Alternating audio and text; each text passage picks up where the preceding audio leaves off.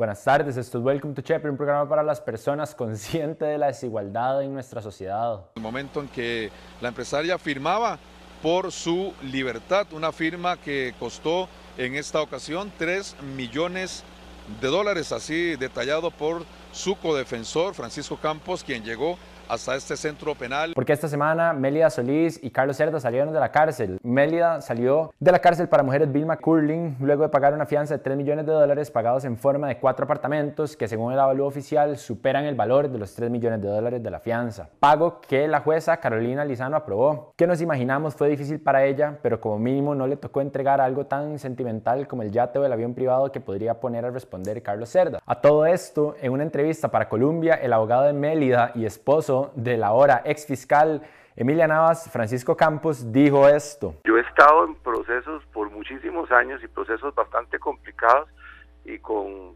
supuestos perjuicios eh, también cuando se alega inicialmente, todos estos megacasos, cuando, cuando inician se hablan de perjuicios millonarios para el Estado y aún así nunca había tenido eh, la oportunidad de ver una escarcelación de 5 millones de dólares ni, ni de 3 millones de dólares, por supuesto que lo considero muy alto. Pero su salida de la cárcel no fue solo marcada por su difícil fianza, sino también por el hecho de que un grupo de reclusas de la cárcel le prendieron fuego a varios colchones y basura como protesta, ya que aparentemente existió un trato preferencial para la dueña de H. Solís, según informó CR hoy. De fijo, Mélida Solís y Carlos Cerda no tuvieron el miedo que tuvo este muchacho que estaba escapándose por los techos mientras la policía allanaba su casa. Y se marchó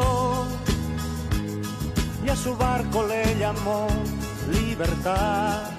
Por supuesto, no se dieron a conocer cuáles fueron los supuestos tratos preferenciales, pero para que todos estemos tranquilos, la jerarca de justicia, Fiorella Salazar, nos dejó saber que esto no era cierto. Por supuesto, porque podemos ver que aquí en nuestra libertad, en nuestra libre sociedad, no hay desigualdad, entonces me imagino que en la cárcel tampoco. Además de la fianza, Melia Solís tuvo que entregar su pasaporte, no puede salir del país, tiene prohibido acercarse a menos de un kilómetro de cualquier aeropuerto y del CONAVI. Y como mencionamos, algo parecido sucedió con Carlos Cerdas, dueño de MECO. A él la jueza Carolina Lizano le impuso una fianza de 5 millones de dólares y salió de las celdas del segundo circuito judicial de San José el pasado lunes 28. Carlos Cerdas, al igual que Mélida, ofreció una serie de propiedades para cubrir su fianza, pero en este caso no se detalló cuántas propiedades fueron las que ofreció ya que su abogado argumentó que esos detalles son un secreto amparado por el artículo 295 del Código Procesal Penal. Al igual que con Mélida, un perito del Poder Judicial realizó un avalúo y la jueza Lizano aprobó este pago. Además de la fianza, Cerdas tuvo que entregar su pasaporte, tiene prohibido salir del país, no se puede acercar a aeropuertos, al CONAVI, ni a ningún testigo. Pero bueno, sabemos que en la era digital eso vale verga un toque. Pero no sé por qué esto me trajo un recuerdo de otro caso. Permiso. No sé a cuál caso, pero tal vez de repente ahorita me acuerdo. En cuanto al resto de detenidos, la jueza Carolina Lizano determinó que ninguna de las personas deberá cumplir prisión preventiva. A cambio, se determinaron ciertas medidas alternas para algunos de los detenidos. Por ejemplo, Tobias Arce va a tener que usar una tobillera electrónica. El resto de los detenidos tienen prohibido salir del país, tienen que firmar cada 15 días y no se pueden acercar al CONAVI ni a los testigos. Además, a los investigados que son funcionarios públicos se les suspendió de su cargo. Eso sí, cada una de las instituciones públicas decide si la suspensión es con o sin goce de salario porque vivimos en la completa irracionalidad. Para estas medidas se opuso la Fiscalía Junta de Probidad, Transparencia y Anticorrupción, quienes apelaron la decisión de la jueza Lizano de establecer una fianza e insistieron en la prisión preventiva. Pero no solo apelaron la fianza de los dueños de las constructoras, sino que también insistieron en la prisión preventiva para otros 11 investigados. Según explicó el fiscal adjunto Glenn Céspedes, el Ministerio Público está seguro de que existe el riesgo de fuga u obstaculización en el proceso de investigación, porque es obvio. Explicó que a pesar de que le demostraron el riesgo que existe, la jueza Lizano tomó la decisión de obviar la prisión preventiva y establecer en su lugar las medidas alternas. Céspedes dijo, y cito, la jueza estipuló que si existía indicio comprobado, es decir, hechos y pruebas suficientes para pedir las medidas cautelares, porque desde la visión de la Fiscalía hay tres peligros, de fuga, obstaculización y continuidad delictiva. Esta idea de pagar una fianza fue propuesta por los abogados defensores, por supuesto. El siguiente paso es que el Tribunal Penal de Goicochea fije la fecha para ver cuándo resuelven esa apelación. Para mí, está claro que no hay que ser abogado fiscal ni juez para entender que es obvio que hay una probabilidad muy grande de que un sospechoso enredado en semejante desastre vaya a hacer todo lo posible por obstaculizar el proceso de investigación, porque claramente son personas en posiciones de poder que no van a escatimar en usar sus recursos e influencia, como ya se ha hecho evidente en estos días. Y un dato sumamente curioso es que la jueza del Juzgado Penal de Hacienda, Carolina Lizano, la que aceptó las fianzas y medidas, es la misma que cambió las medidas cautelares a favor de los imputados en los casos Infocop y del cementazo. Sí, de esto es lo que me recuerda, del cementazo, ya me acordé. Juan Carlos Bolaño ya no tendrá la medida de casa por cárcel.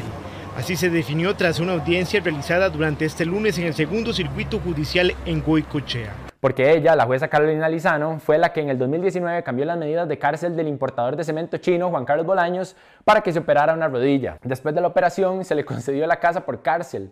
Ella también fue la que cambió las medidas establecidas contra los seis imputados de Infocop, entre ellos el expresidente de Infocop, Freddy González, y les permitió la salida del país, a pesar de que la fiscalía pidió que se les quitaran los pasaportes. Y bueno, por eso no es sorpresa que sea la misma jueza que solicitó el cambio en las medidas cautelares del caso Cochinilla. Y en temas parecidos, pero no iguales, la semana pasada, la ahora pensionada fiscal general Emilia Navas dijo, y cito, no me voy a apartar del Ministerio Público, voy a mantenerme en mi cargo porque no hay absolutamente ningún motivo y ninguna justificación para que yo presente mi renuncia. No digas. Y luego sobre todo esto agregó lo siguiente. A pesar de ello, con el propósito de no debilitar la función del Ministerio Público y la encomiable labor de la Fiscalía de Probidad, Transparencia y Anticorrupción, y con el fin de no distraer la atención sobre lo esencial, valga decir, el combate frontal contra la corrupción, he decidido acogerme a la jubilación a la que tengo derecho. Todo esto aparece porque Navas se le estaba cuestionando su decisión de separarse del caso Cochinilla,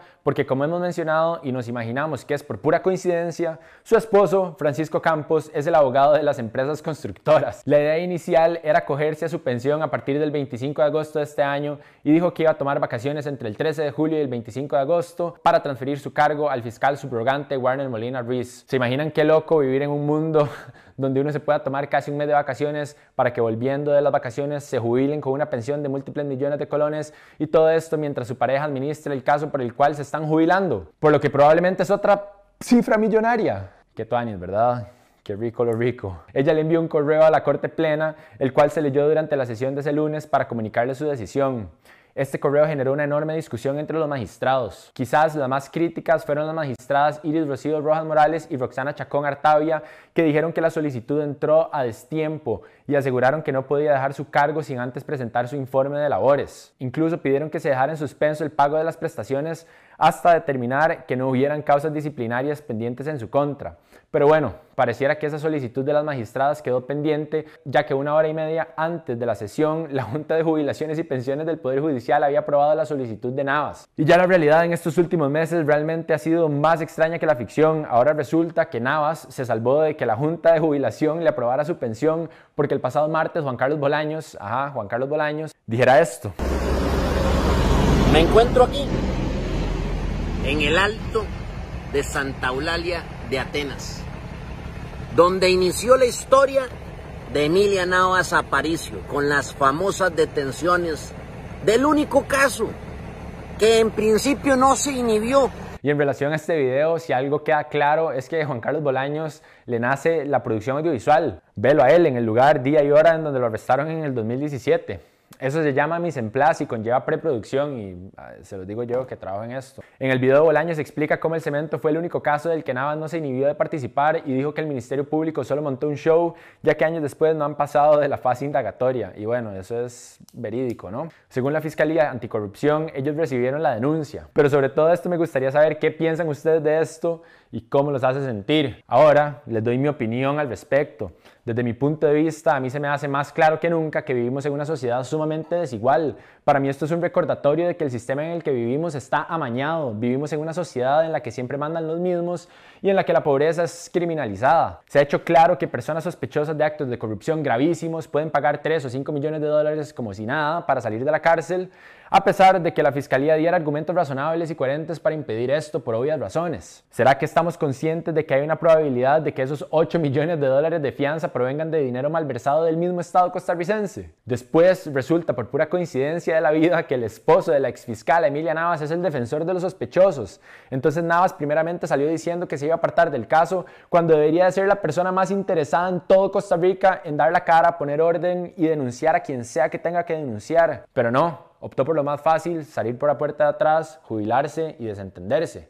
Para rematar, el esposo de Navas defiende y ha defendido a otros sospechosos en casos de corrupción grandes y esto llama la atención, ¿verdad? Porque su cartera de clientes como que tiene un factor en común. Y encima nos damos cuenta de que la jueza Carolina Lizano, que aceptó que los sospechosos pagaran fianzas, es la misma persona que antes ha cambiado las medidas de cárcel en otros escándalos de corrupción. Y es que de verdad no hay cara en qué persignarse. Cosas como esta me hace pensar que nuestra generación debe tomar conciencia de cómo se mueve el país, quiénes son las personas en posiciones clave en el gobierno y diferentes entes descentralizados. Pero aún más importante, investigar y estar consciente de quiénes son las personas que no vemos, pero que están ahí moviendo fichas por sus propios intereses y los de algunos cuantos, especialmente porque muchas veces son las mismas personas año tras año.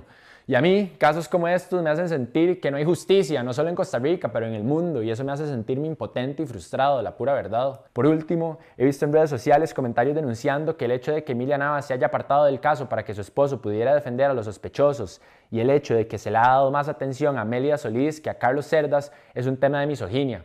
Quería saber ustedes qué piensan de esto. El épico caso Cochinilla parece nunca acabarse, todavía faltan más noticias al respecto, ya que esta semana se dio a conocer que MECO y H. Solís suman una deuda de 72 mil millones de colones con siete entidades financieras. Estas entidades son el Banco Promérica, Banco Nacional, el Banco de Costa Rica, la FISE, Catay, Financiera de Cifin y Banco BST. Según los estados financieros de las constructoras en el sistema integrado de compras públicas, ellas tienen líneas de créditos con saldos por 43.184 millones de colones y 28.342 millones. Estas entidades están preocupadas con el anuncio del MOP, ya que Rodolfo Méndez Mata aseguró que se van a revisar los contratos de las constructoras investigadas y que se van a descartar las adjudicaciones de obras nuevas a esas empresas. Según alegaron, esa decisión podría afectar el flujo de caja de las constructoras, lo cual a su vez afecta a los bancos. Por su parte, Rocío Aguilar superintendente general de entidades financieras, afirmó que le están dando seguimiento a la situación y que no prevén que haya un riesgo a corto plazo en el sistema financiero creando un momento muy literal de tras de que deben cobran. Pero el ministro Rodolfo Méndez Mata no solo ha estado en las noticias por darle ansiedad generalizada a los bancos del país, pero también porque la Fiscalía confirmó que iniciaron un proceso de investigación en su contra y del MOP. Al ministro se le va a investigar por el presunto delito de incumplimiento de deberes, aunque se le podría acusar de algún otro delito conforme vaya avanzando la investigación, que va a estar en manos del fiscal subrogante Miguel Ramírez López. A todo esto, Méndez Mata compareció ante la Comisión Legislativa de Asuntos Hacendarios y durante este tiempo rechazó que se diera un trato preferencial a las grandes empresas constructoras a la hora de entregar las licitaciones. Además, aseguró que todo el dinero que recibió el CONAVI se usó para la obra pública. Él dijo, y cito, Ahí están las obras y cada uno de los centavos que recibió el CONAVI están en la obra pública. Así lo demuestran los informes que se remiten a la Contraloría General de la República. Que algunos malos funcionarios se hayan puesto de acuerdo con unos malos contratistas para hacer la vergüenza que hemos venido escuchando y leyendo, eso es otra cosa. Pero bueno, el dinero también está en las obras y en un montón de fiestas y cosas diferentes que al final le terminaron cobrando el CONAVI también, ¿no? Además, cuando se le cuestionó sobre si no le parecía raro que entre Meco y H. Solís ganaban la mayoría de licitaciones, el ministro dijo que le parecía no deseable y lamentó que no hubiera más competencia en el mercado. Incluso aseguró que desde que se enteró de la investigación, le pidió a su despacho que realizara una investigación de todas las contrataciones activas, donde a partir de ahora no se va a hacer el pago de ninguna factura si no está revisada por los miembros del órgano de intervención nombrado para el también se retractó y le pidió a los diputados que aprobaran el presupuesto extraordinario de 47 mil millones de colones para destinarlos al CONAVI, a pesar de que la semana pasada él firmó una carta junto a la ministra de Presidencia, Janina Dinarte, solicitando que se excluyera el nuevo presupuesto extraordinario del MOP y el COSEBI. Entonces, contradictoriamente, esta semana les pidió que se aprobara el presupuesto y que se realicen modificaciones internas para que esos fondos se destinen a obras que sí se puedan ejecutar en lo que resta del año. Curiosamente, cuando se le preguntó que si alguno de esos dineros del presupuesto extraordinario se usarían para pagarle a MECO y a H. Solís, el ministro dijo que lo más seguro sí, ya que tienen contratos con ellos y que si no los respetan podrían demandarlos. Ah, bueno, qué salvada. También la Nación dio a conocer que MECO y H. Solís se adjudicaron 237.370 millones de colones del presupuesto que el Consejo Nacional de Vialidad destinó para obra, pública entre enero del 2015 y junio de este año. Eso equivale al 64% de los recursos que la institución gastó a lo largo de seis años y medio. De igual manera, una de las conversaciones telefónicas que intervino el OIJ reveló que el alcalde de Cartago, Mario Redondo, se reunió en dos ocasiones con el gerente de operaciones de la constructora MECO, Abel González, en un carro en el parqueo de un comercio. muy discretos ellos. Según las conversaciones, estas reuniones fueron para hablar sobre un contrato para asfaltar las vías municipales en este cantón y por eso me parece súper importante que investiguen a las municipalidades al respecto. En una entrevista para La Nación, Mario Redondo confirmó que él conoce a Abel González y que para cuando él asumía el cargo del alcalde en mayo de 2020, la municipalidad ya tenía en camino un concurso para contratar la atención de vías cantonales por demanda. Pero la verdad es que el contrato se lo adjudicó a MECO el 6 de agosto del 2020, 15 días después de que el OIJ intervino la llamada. Además, dijo que él no tiene nada que ver con la licitación de las obras, que solo se reunieron una vez en el parqueo y que no se acuerda cuándo, ni dónde, ni a qué hora fue la reunión, por supuesto. Eso es un clásico. Lo cual es un poco sospechoso, pero bueno, toda esta polémica llevó a que Mario Redondo abandonara la coalición que había formado con el economista Eliezer Feinsack para aspirar por la presidencia. Y ya que estamos hablando de comparecencias, la Comisión Legislativa que investiga el caso Cochinilla acordó que van a llamar a la Contralora General de la República, Marta Costa, para que comparezca ante ellos. Además de ella, la comisión elaboró una lista preliminar de personas a las que van a llamar. Entre ellas están el auditor interno del Consejo Nacional de Vialidad, Reinaldo Vargas, la auditora general del CONAVI, Irma Gómez, el gerente de CONAVI, Edgar Meléndez, y el viceministro de Hacienda, Isaac Castro. También se llamó a Alejandro Navas, director de la NAME, y a funcionarios de la Dirección de Presupuesto Nacional y la Tesorería Nacional. Acordaron que se le van a pedir documentos, informes certificados, resoluciones y certificaciones a diversas instituciones como la Contraloría General de la República, el CONAVI, el MOP, Hacienda y el ANAME. Según explicó el presidente de la comisión, el social cristiano Pablo Barca, la idea de pedir todos estos documentos y hacer las audiencias es, y cito, encontrar vacíos legales y responsabilidades administrativas y políticas en función de funcionarios de instituciones que no necesariamente estén involucrados en la demanda. Por su parte, el diputado del Frente Amplio, José María Villalta, dijo que no se debería limitar la investigación al MOP y al CONAVI, sino que también se debería investigar a las municipalidades. Por supuesto que deberían investigar a todas y cada una de las municipalidades. Una gran parte de este caso son los contratos con las municipalidades. Pero bueno, ¿saben quiénes no pueden adelantar su jubilación y posiblemente nunca vayan a saber ni qué es una pensión? Nosotros. Por eso es importante que se conviertan en nuestros patrons en patreon.com slash no pasa nada oficial. Pero vean, esta vez les venimos a contar algo que estamos haciendo que es un poco diferente. Porque este año, con todo lo que está pasando y con todo lo que viene, tenemos como meta realmente convertir a Welcome to Chepe en algo que realmente pueda hacer una diferencia. Y para eso necesitamos crecer. Es por eso que durante los próximos 75 días estamos empezando nuestra campaña de crecimiento abierta. Posiblemente tenemos que pensar en un mejor nombre, pero bueno, lo que esto significa es que nos vamos a dedicar por los próximos 75 días a tratar de hacer crecer a No pasa nada, para que al final de estos 75 días, cuando ya estemos en el principio de esa época de elecciones que se viene, estemos en un lugar donde realmente podamos generar un impacto con nuestros proyectos. Y lo estamos haciendo de manera transparente, contándoles cuáles son nuestros planes para que nos ayuden. Por los próximos 75 días les pedimos que compartan este video o algún clip en Instagram, en Facebook o lo envíen por WhatsApp. Que si nos siguen en Instagram se suscriban en YouTube y si nos siguen por YouTube que nos sigan en Instagram y que si todavía no lo hacen que por favor se unan a nuestro Patreon. Siempre lo mencionamos, pero esta semana realmente queremos recalcar lo importante que es para que podamos continuar haciendo el trabajo que hacemos y que si pueden por favor nos apoyen en patreon.com slash no pasa nada oficial. Welcome to Chepe es un programa totalmente independiente y es por esto que podemos decir lo que decimos y hablar como hablamos. Por lo cual, si les gusta lo que hacemos, por cuotas que van desde los 3 dólares en adelante, nos pueden ayudar a seguir haciendo el contenido que a ustedes les gusta y que nosotros disfrutamos hacer de una manera independiente. Si un 10%, solo un 10% de las personas que nos siguen nos apoyaran, podríamos no solo mantenernos aquí haciendo lo que hacemos, pero generar todavía más trabajos originales. Como siempre, muchísimas gracias a todos los que ya nos apoyan, ustedes hacen toda la diferencia. En otros temas, los diputados rescataron un proyecto de ley que prohíbe que altos jerarcas tengan negocios en paraísos fiscales. ¿Por qué algo tan básico no es ley desde el día 1? Lo peor de todo es que este proyecto iba a ser enviado al archivo de la Asamblea Legislativa, de donde posiblemente nunca iba a salir. En total, 40 diputados aprobaron extender el plazo de cuatro meses de este proyecto y el único que votó en contra fue el diputado social cristiano Pedro Muñoz.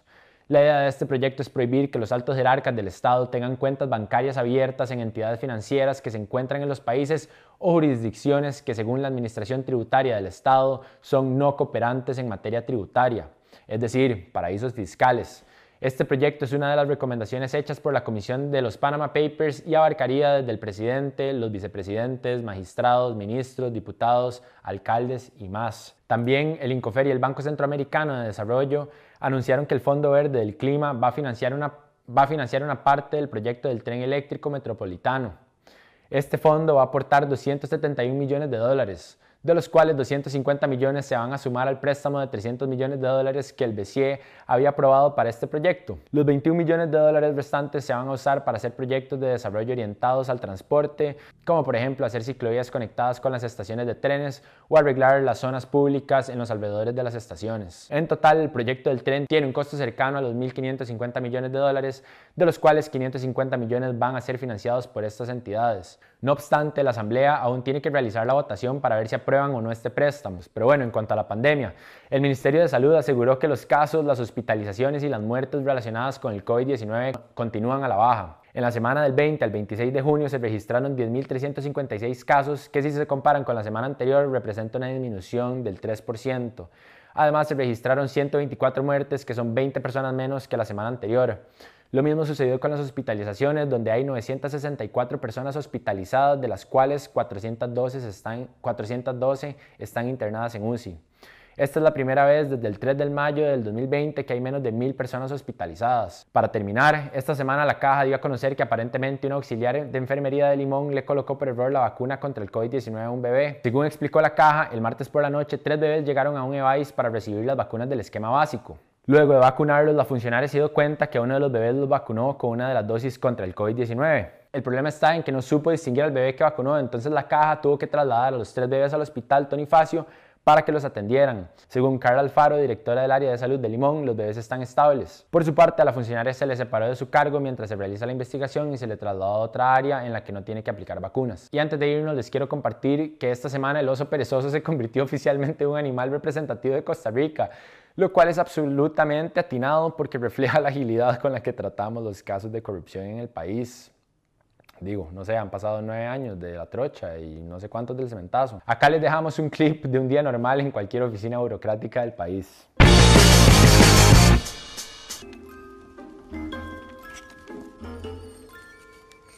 Pero bueno, eso fue todo por hoy. Gracias por ver. Recuerden que estamos en nuestra campaña por los próximos 75 días, por lo cual les pedimos compartir este video, suscribirse a YouTube, seguirnos en Instagram y si ya, lo hacen, que por favor nos apoyen en Patreon. Su apoyo hace toda la diferencia y nos pueden empezar a ayudar por 3 dólares mensuales. Eso es como invitar a un compa a una birra. Nuestra meta sigue siendo llegar a 800 Patreons, así que se agradece muchísimo esa ayuda.